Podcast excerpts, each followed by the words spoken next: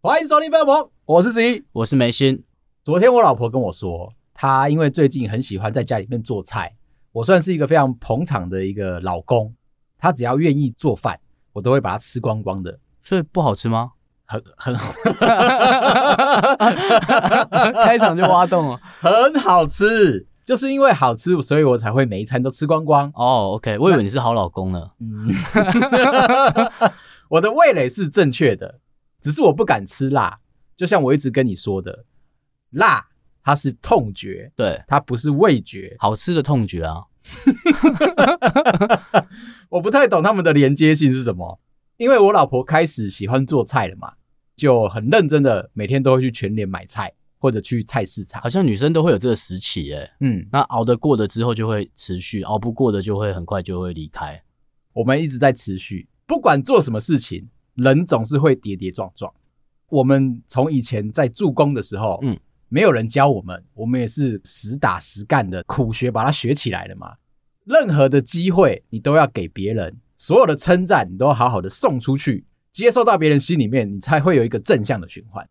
所以我老婆就去了全联，好好的挑菜，好好的买菜，准备晚餐。连续两三个礼拜下来，我觉得都蛮好的。昨天突然出现了一件小事情。让我觉得心里面有一点膈应。他回家之后告诉我呢，不小心被路口的帅哥给搭讪了。那我老婆从背后默默掏出两张 D N 给我，那我就说：“你给我看这个干什么？”他有一点害羞，跟我说他做了一件不该做的事情，他不小心签了名，办了信用卡出来。那我说：“以你的这个聪明才智，跟你这个童颜巨乳啊。”我认为这件事情不太……你是在称赞吗？现在有点来不及啊！我等下可能会把它剪掉。我想要说的是，他的思考逻辑跟他的美貌都是非常相当的高，比较难会遇到说有帅哥一搭讪他就心神向往，他就迷惘了，不小心就签了名。可是今天做了这件事情，签了信用卡，对，他办了信用卡出来，觉得也还好，因为他其实人是非常的善良的。他如果去银行不小心跟行员攀谈起来，就有可能会做一些业绩哦，给对方这样。对，这件事情过了之后，他又跟我说，他有帮银行做业绩，他去开了亲子账户。我们帮我女儿开了一个黄金的账户，但是没有人控管。这个亲子账户呢，就是在我女儿满十八岁之前，里面的资金进出流动，妈妈都看得到。就是一个监管的账户嘛，虽然没什么意义。对啊，啊，钱也是你放的啊，代表了一个保障。账户现在是妈妈在监管着，所以我不能够把我的手伸进去，放进去的东西拿出来，它算是一个监视我的行为，一个保护啦。嗯，大家都知道狡兔要有三窟嘛。当初原本是想说，你帮你的小孩设一个账户，把你的私房钱都存在那里面的话，这时候你要小心，你要先办监管。就亲子账户自己先办，对，你要监管你自己的账户哦，那你的钱的流动才不会被别人看到。哇，我们好寓教于乐的节目哦，哦，一定要，一定要，因为我们从生活当中去发想嘛，我都会遇到这种事情。哎、欸，很多老公死定了，哎，他老婆听到这一集，嗯、他就知道说他的钱藏在哪了。我担心的不是某一个人知道，我担心的是两个人一起在车上听到，那你会看到开车的那一个人一直在看窗外。我把故事拉回来，我老婆默默的把信用卡这件事情告诉了我，我就说，哎，那也还好啦。如果你只是觉得对方很帅，或者是很诚恳，年轻人需要被帮助做一个业绩，我觉得理所当然。反正我们不要开卡，不要拿手刷礼，这一张就会自动作废，其实也 OK。他对我摇了摇头，他说是两张。哦，他办两张哦，这件事情很微妙。当初他在跟那个帅哥聊天攀谈的时候，已经想说好啦，要帮他，笔就拿起来准备签名了。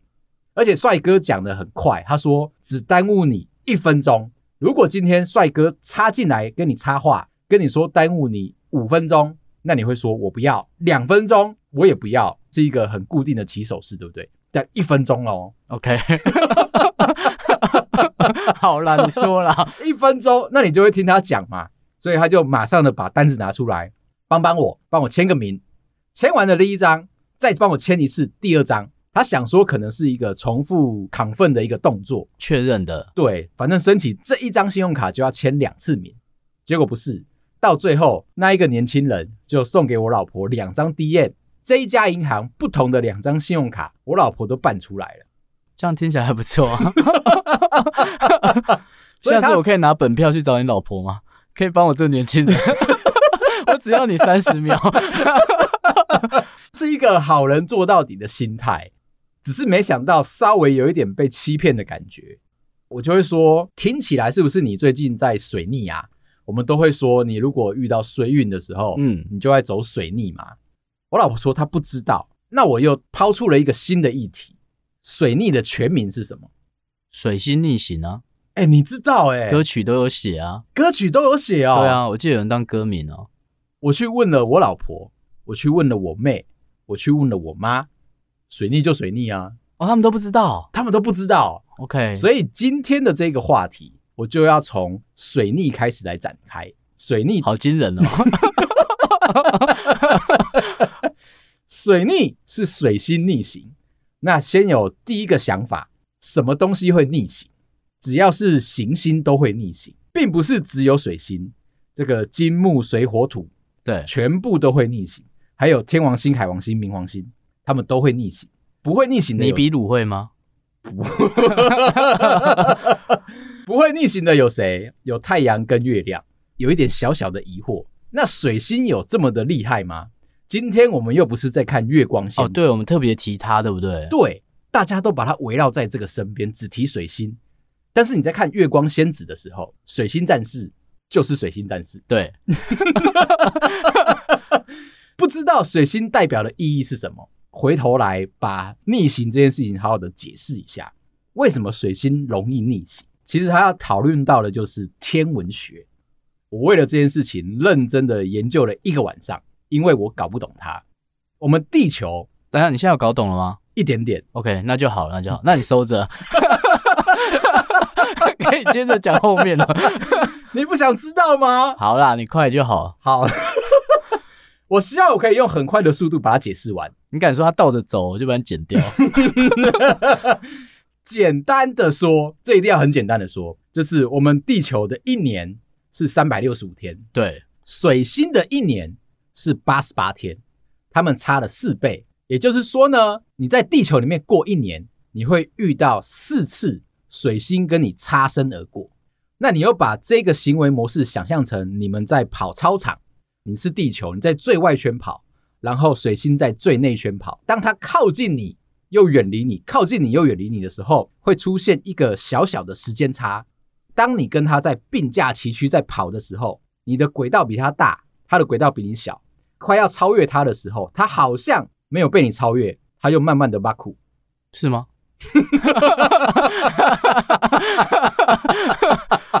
很难理解，对不对？对啊，大家都用这个表示。天文学上面，它只是因为平面投射出来的二 D 角度不同造成的结果，视差这样吗？视差，而且它还有一个这个克普勒天文星体的计算公式。OK OK，我我够了，我够了，可以可以到这边就好。好，一年里面你会有四次的水星逆行，固定的这样，这是固定的。那为什么中秋节只有一天呢？啊？嗯，因为它是月亮嘛。我就是问而已。每一次水星逆行的那个时间呢，大约会维持二十天周期，这样。对，还会有人把它扩大解释，快要进入到逆行之前，跟它远离逆行前后的十到十五天，会有所谓的阴影期跟渐行期，就是整段时间你都会觉得身体不舒服。反正就是一年里面有四个月会不舒服，一年里面会有四段时间会不舒服。对。然后对，是四个月没有错，OK，很精准吧？我也花了十分钟搞懂它了。哦，对，你很会画重点。等一下，你会不会把这一段就直接放在最前面？呃，有点想。水星掌管的一个东西叫做沟通，叫做知性，叫做联系。水星在逆行的时候，就会让这些事情变得错乱了起来。我觉得对我们人不好的地方，人其实是会依赖着星座。会有不一样的所谓的命盘，水星掌管了某一个角色在，当他出现问题的时候，你们这些人就会出现问题。管钱的是哪一个啊？你觉得他一直在逆行是不是？对啊，确定一下。哦，其他的行星啊都会逆行，对，只是不是在一年内，它可能都是数年，每一次维持的时间都很久。有可能掌管钱的那个行星，在你现在的生活里面一直在逆哦，逆很多年了，只有小时候有顺过一下 啊，就是一直在逆，所以你会感觉到不顺。总有一天它会过去，你要这样想。每次遇到衰运的时候，不好的事情发生，你就会想，反正是水逆啦。我们把这件事情就交给水逆去解释，你心里面就会坦然的多。可是刚才刚才不是只管上沟通这些而已吗？那为什么水逆就会特别衰啊？水逆因为它代表的是人际关系，它如果出现问题的时候，你有可能讲话的时候会伤到别人，沟通上面会有不良。对于我们工程师而言，最大的好处是什么三 C 产品会容易坏掉，刚浪取的产品一定会坏掉。又想说要加班了。水逆掌管了知识，掌管了技能，掌管了沟通。我们现在的三 C 产品，重要的就是在沟通。在水逆的这段期间，已经有的三 C 产品容易会坏掉。告诉你说，避免这件事情发生，不是去阻挡它发生，你就好好的让你的手机备份起来。只要你可以备份，一切都不是问题。说到这里，我想要讲一下，我换新 iPhone 的时候，我原本以为 iPhone 的备份移新机是一件很简单的事情，不是吗？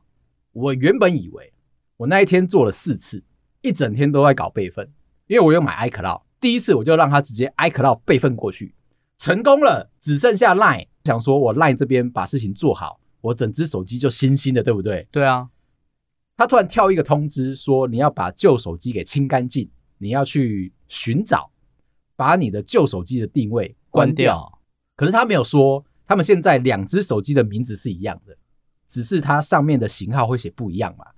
啊，我又眼睛有一点脱汤，我就点了新的手机，把它按删除，然后你就看到哦，很迅速的回复到原厂设定。对啊，你点的啊？你想怪别人吗？没有特别想，我只是在思考说。它能不能够再更人性化一点点？你可以告诉我说，这是我的新 iPhone，那我就不会。是 Android 做的事啊，有够蠢的，都已经换新手机还要换这个名字。好啦，既然两个名字一样，我第二次的时候我就想说，我想要加快这个速度。第一次的备份大概四十分钟就移过去了，第二次我又有一点手贱，不要用 iCloud 移动，我用两只手机网络对传。当他开始传送的时候，一直在跑说，呃，我的 Apple ID 需要去经过一段时间的认证。我在那边等了十分钟没反应，我又把它按取消，又回到原厂设定。为什么？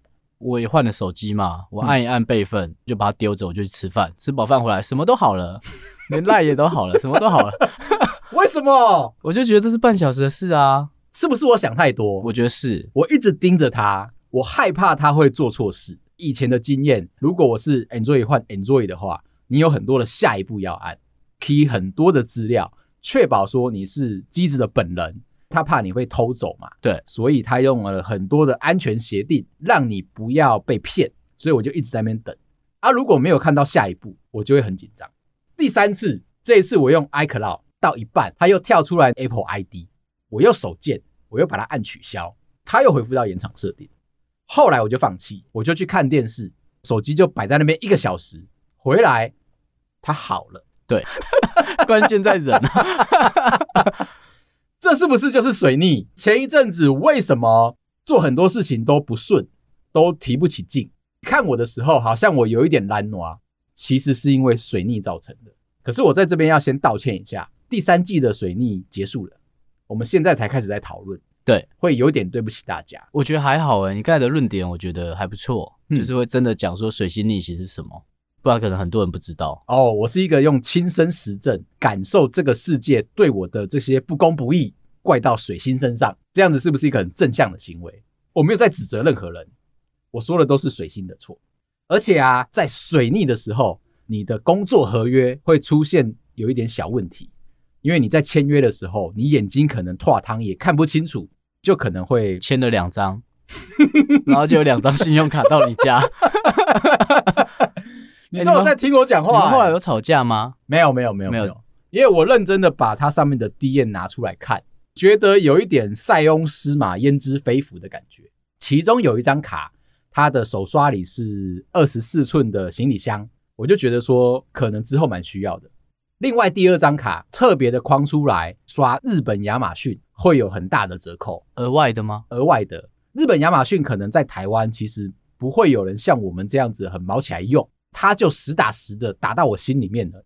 我是会用的人，他就慢慢的飘进来我眼里，我就说，其实我们两张都用得到，有可能之后会变成我们首选使用的信用卡，这好像也不是坏事。这个其实就是你在水逆的时候，你要给自己的一个意识形态的思考。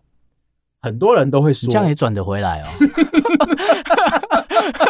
我就只是问了一下而已。很多人会说，水逆的时候你会遇到很多的衰事，都把错怪给水星，这也无伤大雅。但还有另外一派人说，既然你知道自己要进入到水逆的这个阶段了，一定会遇到衰事，那你就是非常轻松的看待它。你看我刚刚在信用卡的事情上面。如果我们比较轻松的看它，是不是感觉到对你是有帮助的？如果我今天匹配给我骂我老婆说啊，你怎么那么笨啊？你怎么会被一个帅哥搭讪，然后就被牵着鼻子走了？受伤的是我，因为帅哥是他吗？我老婆的心是不是会越往那个帅哥靠过去？当然啦、啊，帅哥温柔，嗯，又上进，嗯，又喜欢上班，嗯。回到家看到老公。就是懒惰，对，不积极，脾气又不好，诸如此类的事情一直来，你们的关系就会开始决裂。可以试着放轻松。以外啊，他还有说到，在水逆的这段期间，人与人之间的关系可能会变差，讲话的时候会伤到别人，反而开始享受你一个人的生活。在这一段期间里面，就像你这样子，有没有完全不理别人，过得自己好好的，每天都想好。我今天想做什么事情啊，也不跟别人讲，进来就做。我为什么跟你们报告？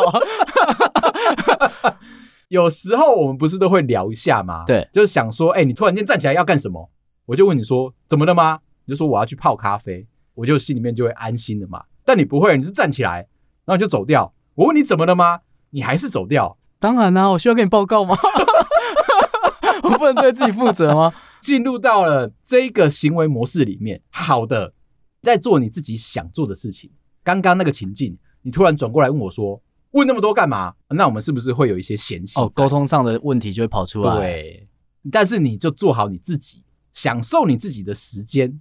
另外一个就是呢，水逆的这个状况里面，很有可能你跟别人约好的这些行程，时间上都会出错，都会失约，所以你也不需要去排太多太多逼迫别人跟你一起行动的行程。对于控制狂而言，我松了一口气，我现在终于不用那么认真了。有时候假日嘛，我都会想说，一定要带小孩出去，不然的话，我会觉得愧对了这个假日。本来时间就不是很多，不做点什么，好像对不起家人。哦，真的，你会这样想哦？我会有一点愧疚感。那一段时间，我就好好的。我老婆说不出门，我们今天就不出门，我就放轻松。真的，家里面的争执变少。那我也有偷偷的去问我女儿。不出门，他在家里面会不会无聊？他说不会，其实也不是那么希望走出门被我操到爆。我就会想要带他去比较远的地方，可是他搭车的时候会晕车，晕车我就会生气，我会觉得说，刚刚吃那么多好料，你又吐光了，我又要洗车了，感受是不是就觉得说会被剥夺？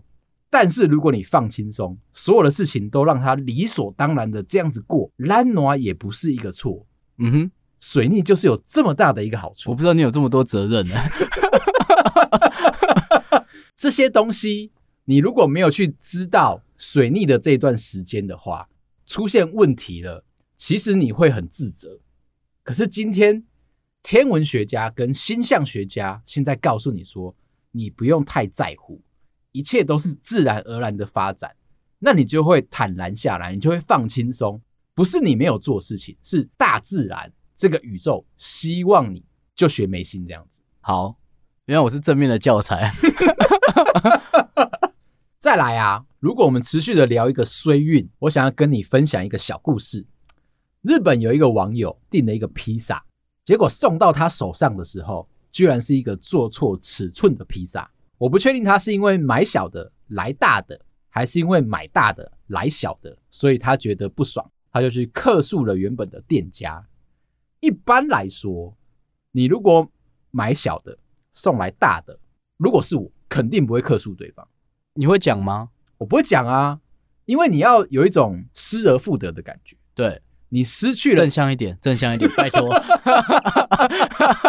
不要这么卑劣，拜托。哦，好，那有可能他是因为他点了大的，送来了小的。哦，那你会讲吧？我一定要说，不是因为我觉得被占便宜，而是因为我们家里面可能人数就这么的多，点大的来小的，大家还会肚子饿。对，你会觉得对不起家人。那你那个小的会吃掉，还是还给他？理论上我们要还给他，对，但是我想听正向的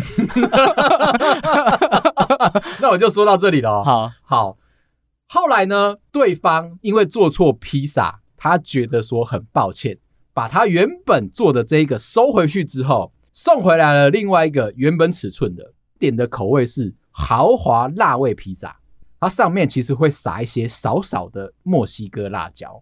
我没吃过墨西哥辣椒，就如同我一开始讲的。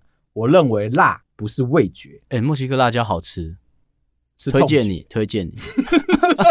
到了美国出差之后才知道，哎、欸，这东西好吃、欸，哎，台湾没有这种真实的辣椒啊，台湾吃不太到，是不是？台湾就比较是青椒，呃、对，糯米椒啊，很不有趣啊。好，对方送来了完整的披萨。打开来一看，原本少少的墨西哥辣椒，现在是满满满，几乎所有的披萨都是墨西哥辣椒。哦，所以他送来了一个金斧头啊？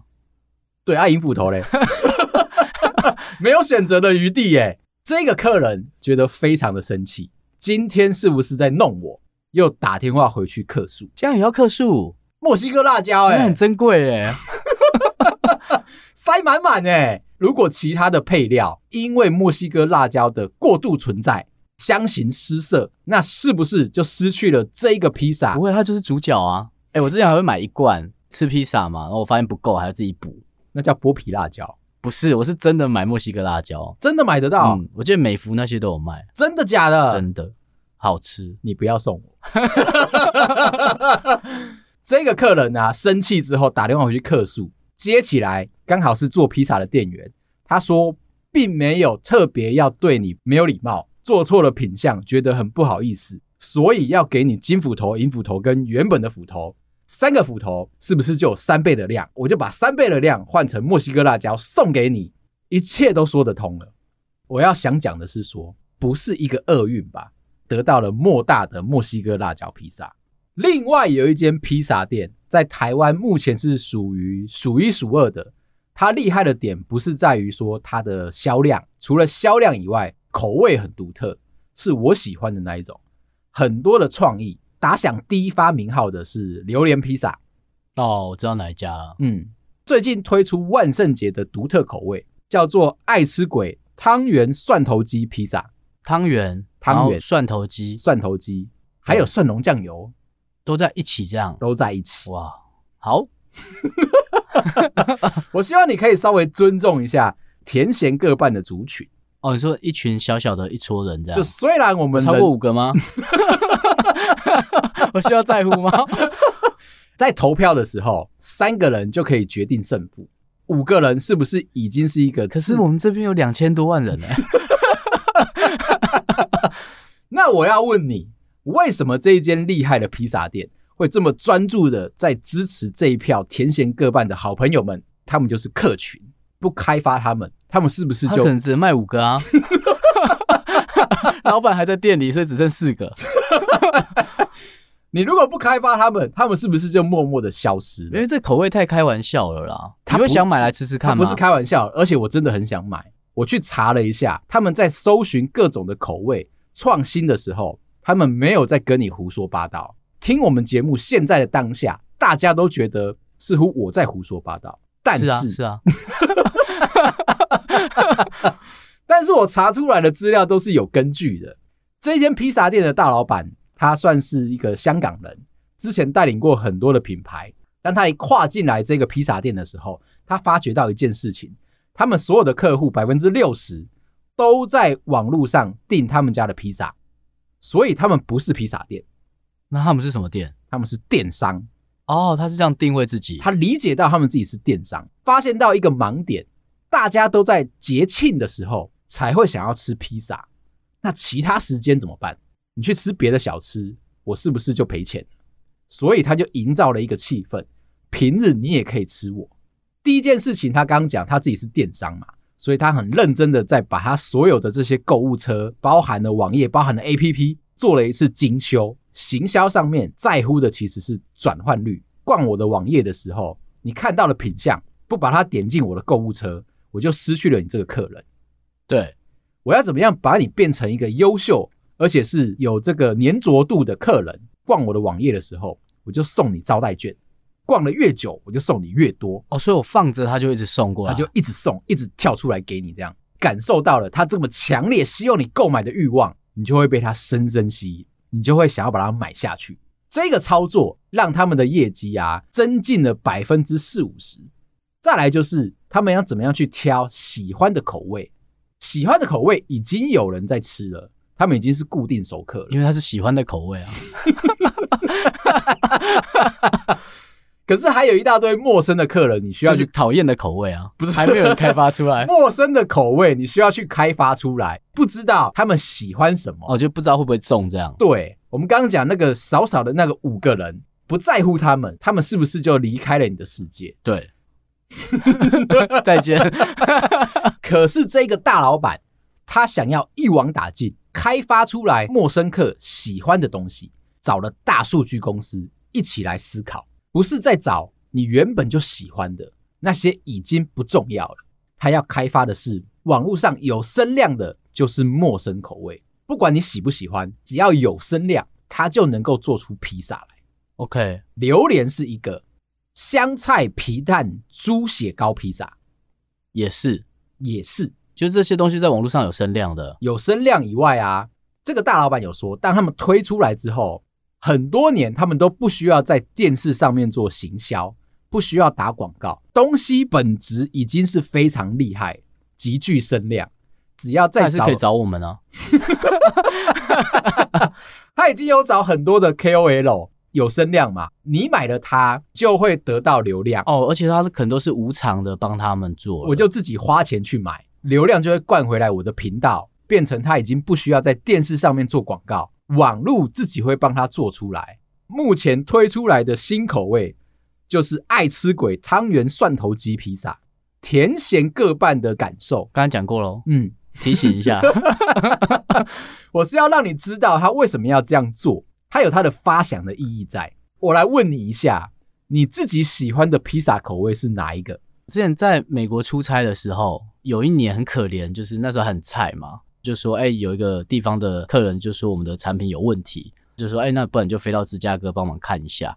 那他还很好心找了一个同事陪着我一起去，因为他们说芝加哥那边治安不太好，就我们就沿路开着车过去。我不懂为什么那一天是我开车，就正常来说，我美国的同事应该开着车载我去，因为我们是租车嘛，谁开都一样。对啊，没有，他就让我开。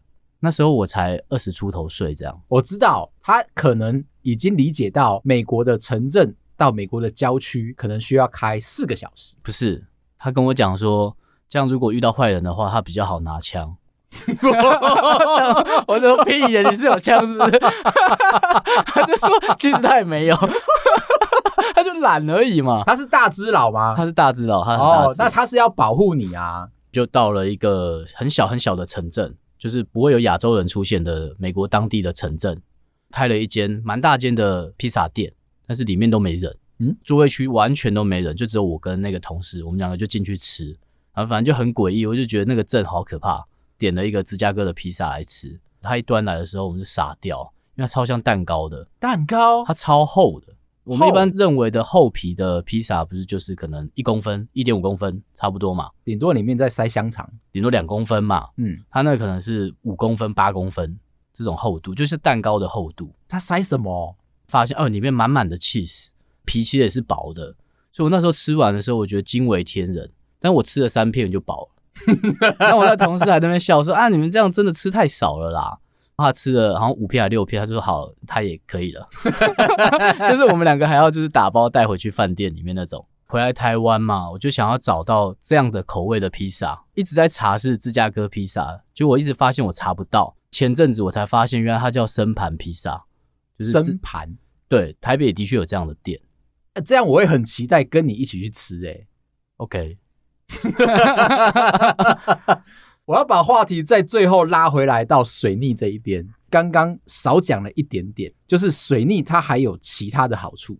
我先讲国师其实对水逆它有一个定义在，跟大家说，水星逆行的奥义其实是在制造破坏，强迫人们啊离开舒适圈，创造了新的体验跟改变。也就是说，你遇到水逆的时候，可以好好的去体会改变这件事情。如果你本来是一成不变的人，那你每三个月你就可以改变一下下，让你的心态变得更有趣，有可能变更糟。不管，OK，因为你要去拥抱它，它就是会来到你身边嘛。对，一直强硬的去排斥它或抗拒它，那你就会变衰。懂？但是你如果好好的去拥抱这个世界，要求你做改变的话，那你还是会变衰。只是你是快乐衰，你是快乐的去体验这件事情。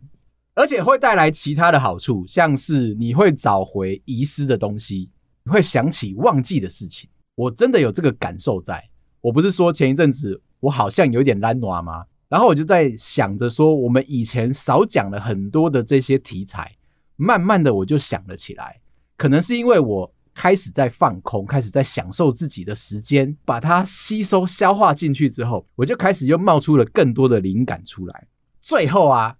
还会带来一个更好的好处，就是你的老朋友可能会主动来跟你重新联络，你就不用再担心说你以前因为太忙失去了那些朋友关系，可能担心工作上面跟别人会有一些冲突在嘛。我们讲人际关系会失去，旧的朋友也有可能会重新再回来找你。跟大家说，每件事情就像我一样这么正向的思考，就学着没心这样子，一个人好好的生活都不会出现太大的失误。说台湾就变无人岛了。好，今天聊到这。如果你喜欢我的话，麻烦到各大收听平台帮我们五星点赞、订阅、留言、加分享，谢谢大家，拜拜，拜拜。